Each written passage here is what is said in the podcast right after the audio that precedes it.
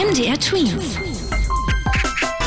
Dein 90 Sekunden Corona-Update. Ab Mittwoch wird es ruhig in den Schulen und Innenstädten, denn die Bundesländer haben zusammen mit Bundeskanzlerin Angela Merkel den harten Shutdown beschlossen.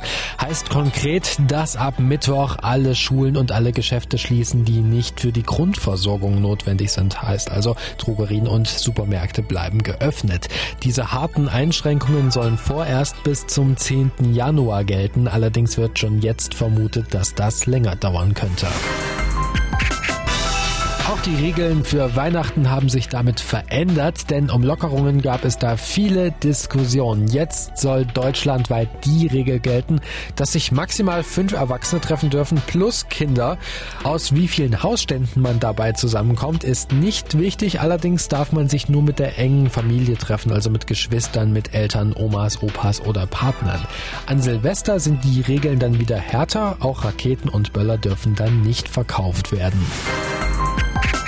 Die am Mittwoch anstehenden Einschränkungen haben auch starke Auswirkungen auf die Geschäfte, denn eigentlich haben viele davon gerade das sogenannte Weihnachtsgeschäft, also eine Zeit, in der sie besonders viel verkaufen, weil die Leute Geschenke besorgen.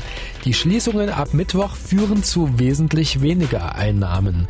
Außerdem werden jetzt die Innenstädte voller, denn viele wollen in den letzten zwei Tagen vor dem Shutdown noch ihre Besorgungen fürs Weihnachtsfest machen. Experten und Politiker raten aber genau davon ab. MDR Twins. Dein 90 Sekunden Corona-Update.